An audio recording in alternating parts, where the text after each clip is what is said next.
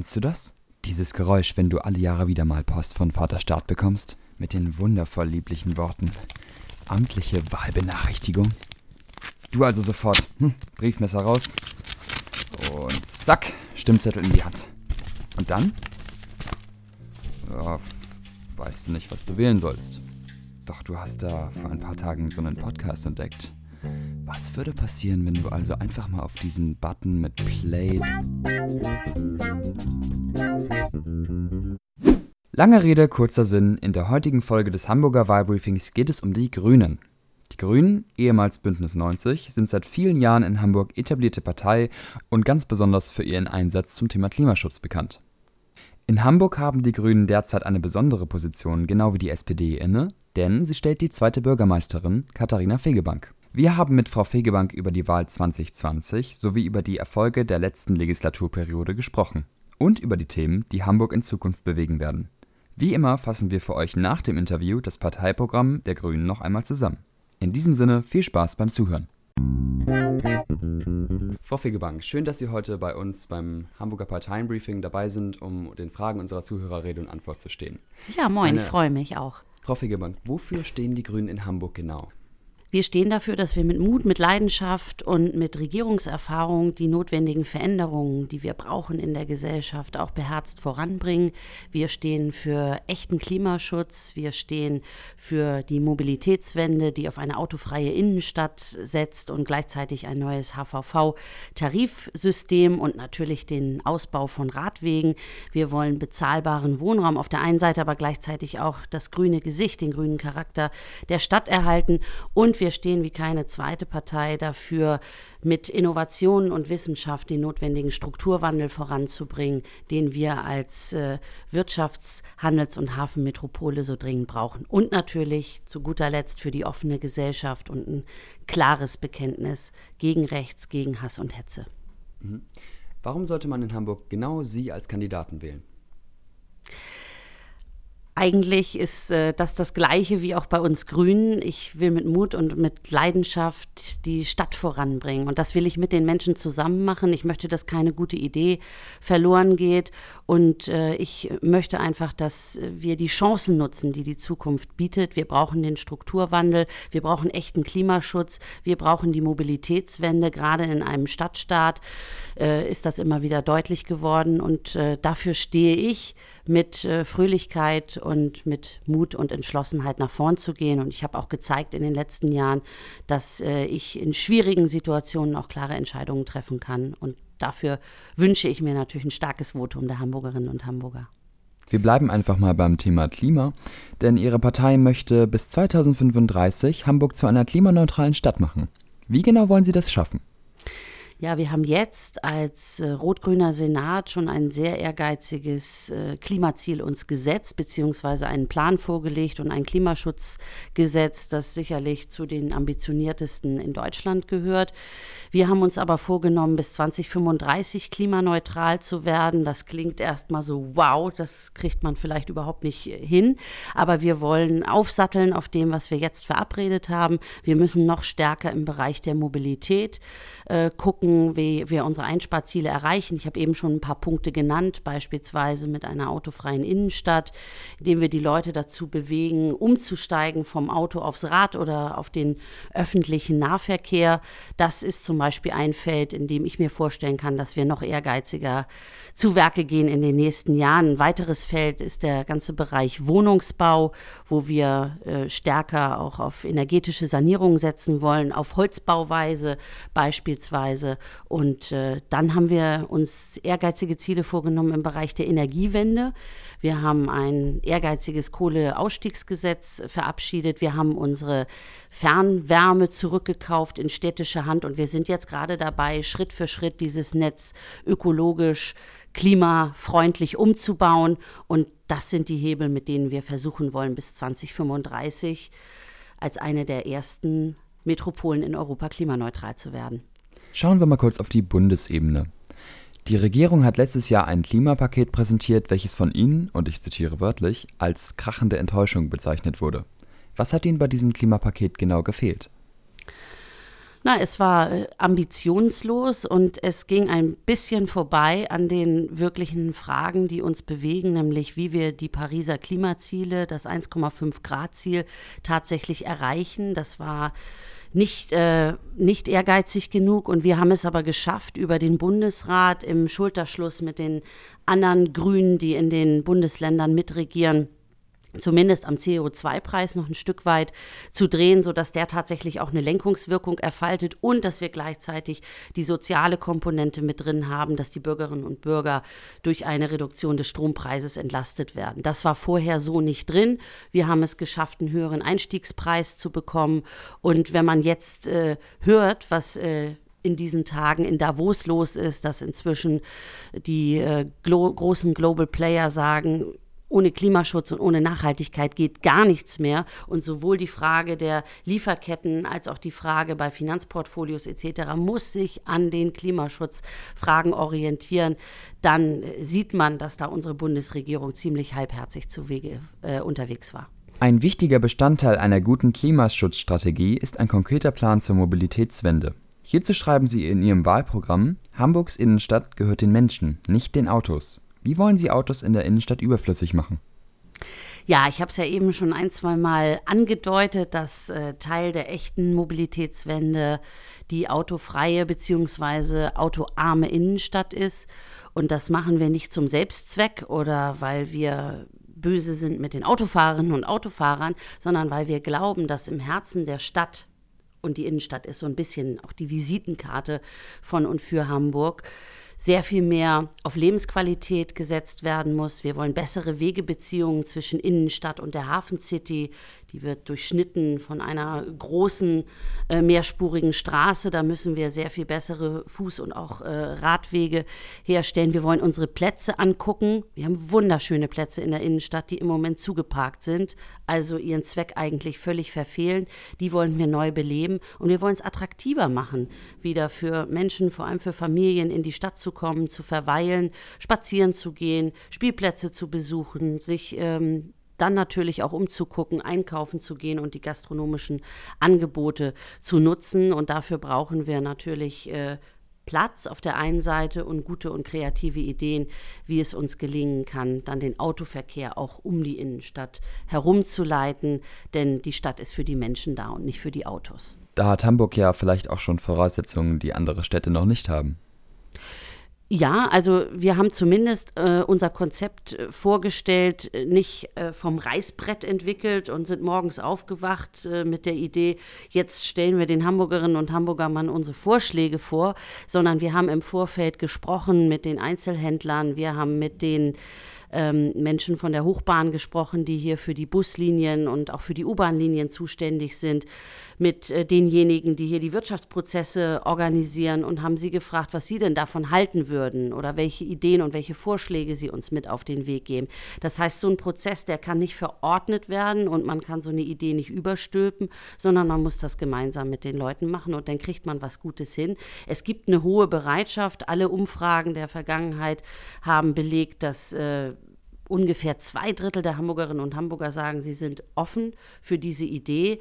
Und das müssen wir jetzt äh, in der nächsten Legislatur ganz gewiss äh, anschieben, damit wir in spätestens fünf Jahren da auch sehen können, was, was es bringt mit einer autofreien Innenstadt. Langfristig soll es ja auch neue Antriebsstoffe für Autos geben. Für die Förderung dieser Technologien braucht Hamburg eine Innovationsstrategie. Wie wollen die Grünen derartige Forschungsprojekte fördern? ja, ich bin ja die letzten äh, fünf Jahre hier Wissenschafts- und Forschungssenatorin, Ministerin gewesen. Und was uns gelungen ist und was mich auch ein wenig stolz macht, ist, dass wir dieses Thema, das von vielen als Randthema begriffen wird, richtig oben auf die Agenda gesetzt haben, weil mehr und mehr Menschen klar wird, wir brauchen die Wissenschaft, wir brauchen die Forschung, wir brauchen aber auch die Unternehmen und die Wirtschaft, um den Strukturwandel, den wir in Hamburg, den wir im ganzen Norden brauchen, richtig mit äh, Schub und, und Leidenschaft auch voranzubringen. Und da spielt natürlich auch eine kluge, vernetzte, im gesamten norddeutschen Raum wirkende Innovationsstrategie eine große Rolle. Und zentraler Ankerpunkt sind unsere Hochschulen, sind unsere Forschungseinrichtungen. Wir haben als Stadtstaat den großen Vorteil, eine sehr bunte Landschaft zu haben, von einer großen Universität über eine technische Universität, einer der größten Hochschulen für angewandte Wissenschaften. Wir sind sehr verzahnt mit unseren Forschungseinrichtungen wie Fraunhofer und wie Max Planck und Leibniz, sodass es da ein richtig gutes Ökosystem gibt und hier die Verdrahtung, hier die Kooperation zum Mittelstand, zum Handwerk, aber auch zu den großen Spielern im, im Bereich äh, Grundstoffindustrie herzustellen und äh, daraus das meiste zu machen für Hamburg. Das, das wird äh, die Aufgabe sein für die nächsten Jahre. Wir haben hier keine Zeit zu verlieren. Die Zeit ist jetzt, den, den Strukturwandel tatsächlich anzugehen. Und äh, da gibt es erste ganz, ganz äh, tolle Projekte auch zum zum Bereich äh, Schifffahrt, im Bereich äh, der Flugzeuge, wie man, wie man da mit modernen, mit klimaneutralen Antriebstechnologien auch einen großen Beitrag zum Klimaschutz leisten kann. Solche Projekte, zum Beispiel von Startups, müssen natürlich auch mit einer guten Innovationsstrategie gefördert werden. Nun hat Hamburg ja eine beachtliche Anzahl an Startups zu verzeichnen, doch wie können diese langfristig auch in der Stadt gehalten werden? Ja, erstens braucht man gute Rahmenbedingungen, politische Rahmenbedingungen, um Gründen überhaupt möglich zu machen. Ich hatte jetzt in dieser Legislatur mehrfach die Gelegenheit, auf Delegationsreisen sowohl in Großbritannien und den USA, aber auch zweimal in Israel zu sehen, was ein Ökosystem ausmacht bei jungen Leuten, die sagen, ich will in die Gründung gehen. Und man kann jetzt auch nicht verordnen, dass man eine andere Haltung zu bestimmten Dingen einnimmt. Aber was mich vor allem in Israel fasziniert hat, ist diese No Fear to Fail Mentalität. Also man geht einfach los und setzt die Idee, die man hat, um. Scheitern ausdrücklich erlaubt. Und wenn man scheitert, steht man auf, geht weiter und äh, sucht sich was Neues. Und äh, in einer Gesellschaft, in der wir sehr stark äh, uns immer äh, anhand von, von Sicherheit orientieren, fand ich das immer so erfrischend äh, sympathisch. Und äh, das hat dem Land ja auch einen riesen Innovationsschub, also diese Innovationsfreude, einen riesen Innovationsschub äh, auch tatsächlich verliehen. Und äh, sich davon eine Scheibe abzuschneiden und ein System, ein Ökosystem zu schaffen, Rahmenbedingungen zu schaffen, die es Gründerinnen und Gründern erleichtert, sowohl mit finanziellen Anschubmöglichkeiten, aber auch der Frage von Erleichterung bei Regulierung und Bürokratie äh, und, und einer Wertschätzung, dass man da tatsächlich mutig voranschreitet. Äh, das ist dieser Dreiklang, von dem ich glaube, dass er Hamburg in, in, in bestimmten Feldern schon auszeichnet, wo wir aber sicher noch nachlegen können und wo noch Luft nach oben ist. Wir fordern zum Beispiel ein ähm, Gründer- oder Gründungskapital, das wir gerne einführen würden, äh, um es äh, Menschen leichter zu machen, zu gründen und auch die nötigen Hürden, die es am Anfang gibt, dort zu nehmen. Vielen Dank. Wir kommen zum Thema Wirtschaft. Der Hafen Hamburgs ist ein wichtiger Bestandteil, wenn nicht sogar das Herzstück der Hamburger Wirtschaft. Wie kann Hamburg diesen Wirtschaftszweig langfristig erhalten? Es ist so, dass der Hamburger Hafen über viele Jahrzehnte, Jahrhunderte unseren Wohlstand gesichert hat und für die übergroße Mehrheit der Hamburgerinnen und Hamburger auch ein Stück Identifikationspunkt ist. Und wir werden auch künftig einen starken Hafen brauchen, der sich aber verändern muss und auch schon dabei ist, sich zu verändern. Der Hafen muss digitaler werden, er muss klimaneutral werden. Und ich habe mit Freude gehört, dass beispielsweise die äh, Chefin der Hala gesagt hat, bis 2040 wollen wir das schaffen. Das wird ein sportlicher Ritt, aber ich bin optimistisch, dass uns das gelingen kann, auch wieder in klugem und engem Zusammenspiel zwischen Wirtschaft, Hafenwirtschaft und Wissenschaft. Denn wir müssen uns zum einen angucken, wie sich Warenströme verändern, wie sich äh, die Frage der Digitalisierung auch auswirkt auf klassische Hafenwirtschaft und welche Anforderungen der Klimawandel mit Blick auf Klima Folgen, Anpassungsmaßnahmen, aber auch ganz konkreten Wettbewerbsfaktoren an den Hafen richtet. Und da wollen wir als Politik unterstützen. Da möchte ich vor allem aber, dass unsere Hochschulen und unsere Forschungseinrichtungen ihren Beitrag leisten, dass wir innovative Ansiedlungen im Hafen fördern können und dass es uns gelingt, bis 2035, 2040 tatsächlich einen klimaneutralen, leistungsfähigen und äh, digitalen Innovationshafen zu haben. Wir machen noch einen schnellen Themenwechsel zum Thema Bildung. Ihre Partei möchte in den kommenden Jahren 4 Milliarden Euro in die Hand nehmen, um Schulen in Hamburg auszubauen. Wofür soll das Geld konkret verwendet werden und wo werden zugunsten dieser Budgeterhöhung Abstriche gemacht? Wir haben nicht vor, irgendwo Abstriche zu machen. Wir werden einen Schülerinnen-Schüler-Aufwuchs von 35 Prozent haben in den nächsten Jahren. Die Stadt wächst. Das ist ja sehr schön, dass Hamburg so attraktiv ist. Und es kommen viele Menschen zu uns und äh, die Familien wachsen. Wir hatten auch einen Anstieg der Geburtenrate in den letzten Jahren. Das heißt tatsächlich, wir haben einen Aufwuchs an 35 Prozent und äh, das Plus an 4 Milliarden, das wird in erster Linie in den Neubau von Schulen circa 44 Schulen haben wir aktiv identifiziert, die über die Bezirke verteilt neu gebaut werden müssen und dann entsprechend auch mit Infrastruktur ausgestattet sein müssen. Und das wird nicht zulasten anderer Bereiche gehen. Wir haben große Sprünge nach vorn gemacht im Bereich der Schulpolitik.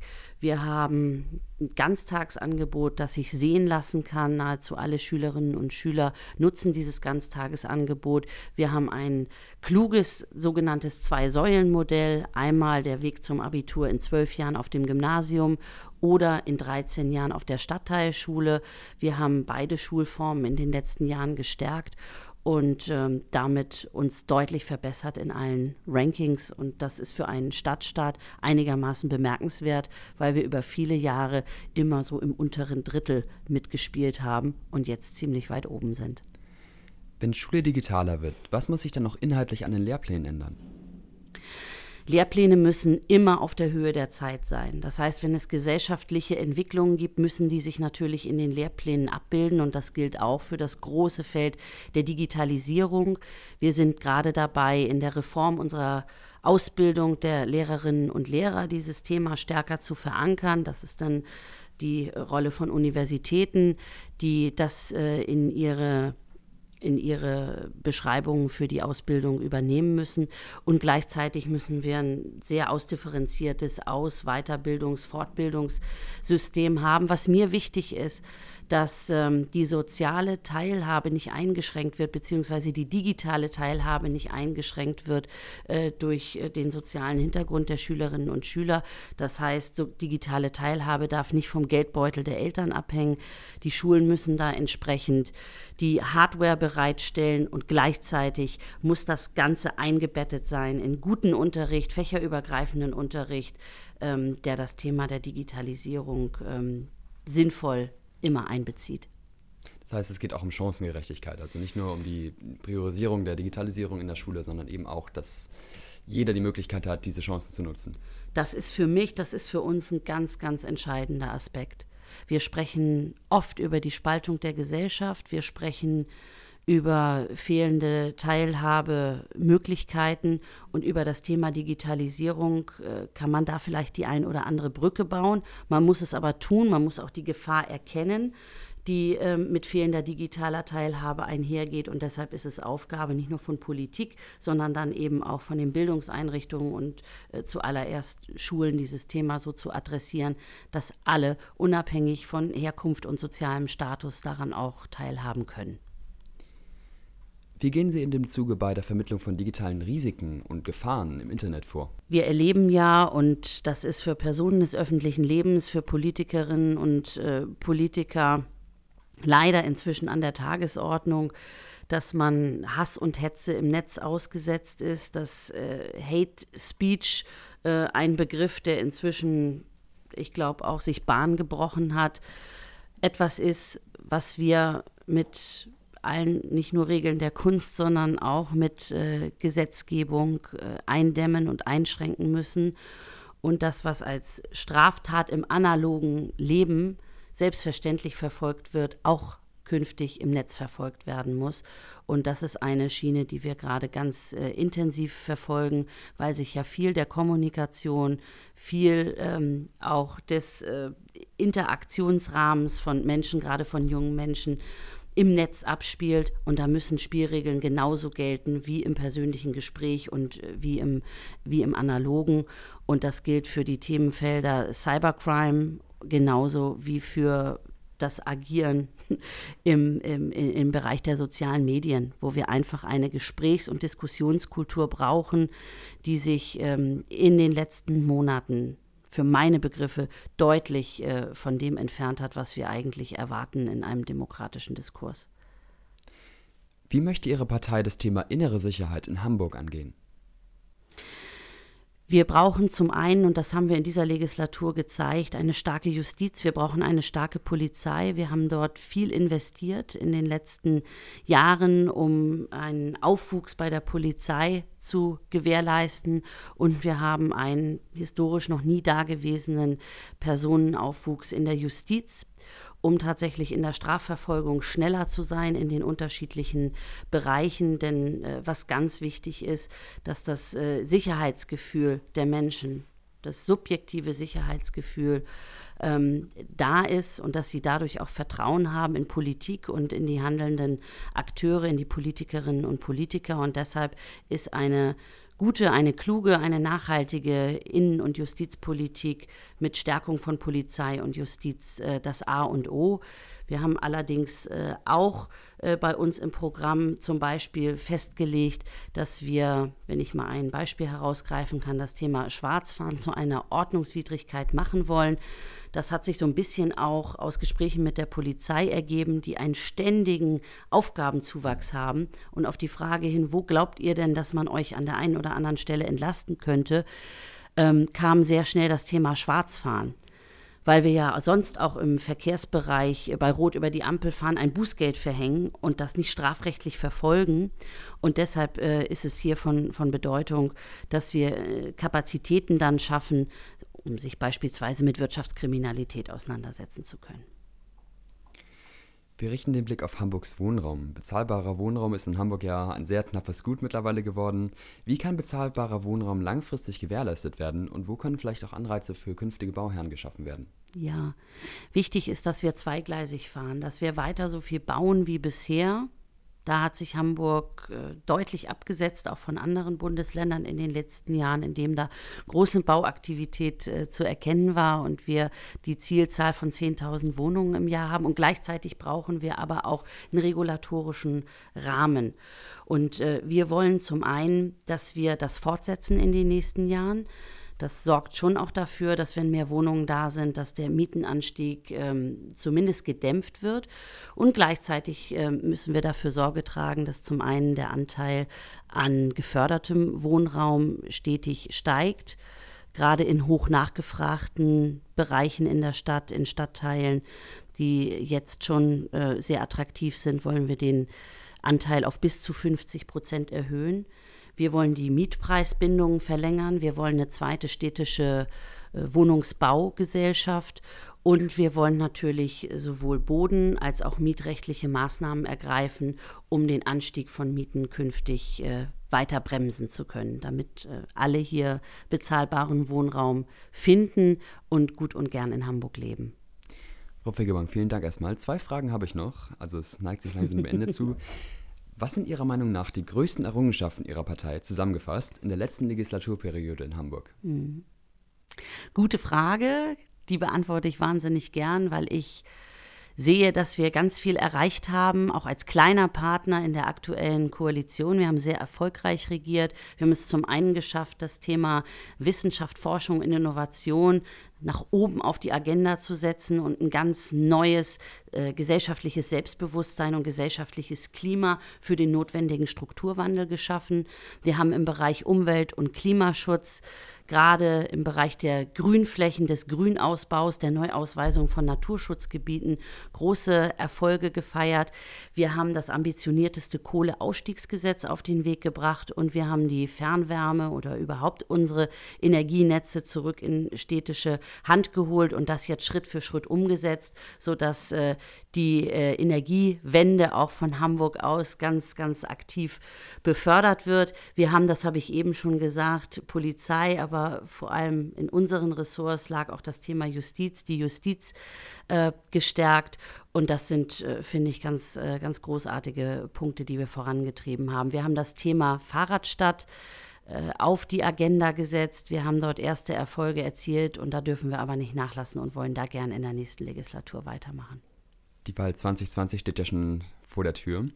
Und natürlich muss ich sagen, dass es ohne die Grünen nicht ein so ehrgeiziges äh, Klimaschutzgesetz und einen so ehrgeizigen Klimaplan gegeben hätte, weil wir diejenigen sind, das Original, die, denke ich, wie keine zweite Partei tatsächlich für den Klimaschutz steht. Was ist das Alleinstellungsmerkmal der Grünen in Hamburg? Was bekommen die Wähler ausschließlich von ihrer Partei? Konsequenten Klimaschutz, das Zusammenspiel von bezahlbarem Wohnen und dem grünen Charakter der Stadt, den wir unbedingt erhalten wollen, eine echte Mobilitätswende, die auf eine autofreie Innenstadt, ein neues Tarifsystem und dem Ausbau von Radwegen setzt, sodass äh, wir künftig eine stärker menschengerechte und nicht äh, nur autogerechte Stadt haben. Eine klare und starke Stimme für die offene Gesellschaft und gegen Hass und Hetze. Das ist doch ein sehr runder Abschluss. Frau Fegebank, ich danke Ihnen für dieses interessante Interview. Ich danke auch. Tschüss.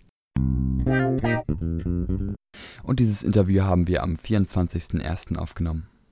An dieser Stelle natürlich erstmal vielen Dank an Frau Fegebank für das Interview. Wir machen hier jetzt weiter mit der Zusammenfassung des Parteiprogramms. Hier sei nochmal erwähnt, wie bei jeder einzelnen Folge, die wir bereits veröffentlicht haben, wir sprechen mit unseren Folgen keine explizite Wahlempfehlung aus, sondern fassen lediglich die Parteiprogramme zusammen, die öffentlich einsehbar von den jeweiligen Parteien auf allen möglichen Kanälen ausgestrahlt werden. Los geht's mit dem Thema Wirtschaft. Die Grünen setzen sich hier stärker für eine Vernetzung der Bereiche Wirtschaft und Wissenschaft ein. Sie fördern zum Beispiel die Entwicklung der sogenannten Science City Bahrenfeld, ein Ort für neue Innovationen und Startups. Auch das Gründen an sich soll einfacher und unbürokratischer werden. So könnten zum Beispiel neue und junge Gründerinnen und Gründer bis zu 25.000 Euro Gründungskapital erhalten. Ziel ist es außerdem, den wirtschaftlichen Strukturwandel gemeinwohlorientiert und außerdem gleichzeitig noch ressourcenschonend zu gestalten. So ist zum Beispiel geplant, den Hamburger Hafen bis 2040 klimaneutral zu machen. Weiter geht es mit dem Thema Bildung. Die Grünen sind der Meinung, dass gute Lehre und Forschung entsprechend auch finanziert werden muss. Deswegen setzen sie sich für eine bessere Hochschulfinanzierung mit längeren Laufzeiten ein. Dafür sei es auch vonnöten, mehr unbefristete Stellen an Hochschulen zu schaffen, um die Karrierechancen für junge Forscher zu erhöhen.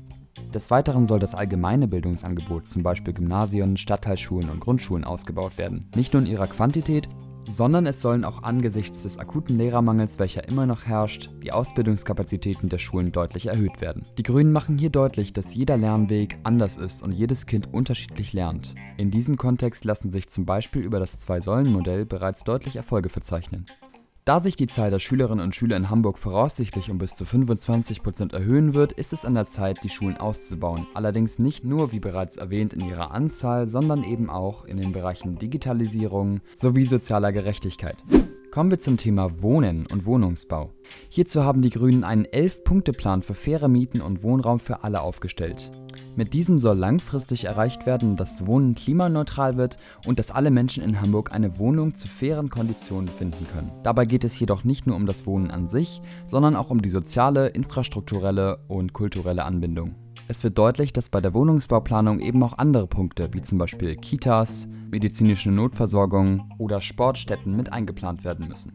Zu diesem Punkt soll auch die Bürgerbeteiligung stärker werden und unterstützt werden. Wie Frau Fegebang uns im Interview auch schon gesagt hat, soll eine zweite städtische und innovative Wohnungsgesellschaft aufgebaut werden, um den Bau von günstigen Wohnungen voranzutreiben. Hier ist auch die Rede vom sogenannten Drittelmix. In besonders nachgefragten Vierteln oder Regionen sollen zusätzlich 50% geförderte Wohnungen entstehen und in den angrenzenden Stadtteilen jeweils 40%. In den anderen bereits ausgebauten Regionen kann dann über 30% zusätzliche Förderwohnungen entschieden werden. Ein weiteres sehr wichtiges Element des Hamburger Wohnungsmarktes sind die Genossenschaften. Diese halten ca. 130.000 Wohnungen derzeit in Hamburg. Die Grünen möchten die Genossenschaften stärken, beim Wohnungsneubau unterstützen und Möglichkeiten entwickeln, wie sich neue Genossenschaften leichter gründen lassen können. Die Partei möchte außerdem Anreize für Vermieterinnen und Vermieter schaffen, die ihre Wohnung zu fairen Preisen anbieten. Gleichzeitig sollen Mieterinnen und Mieter mehr Rechte bekommen. Schließlich bleiben die beiden Bereiche Nachhaltigkeit und Infrastruktur.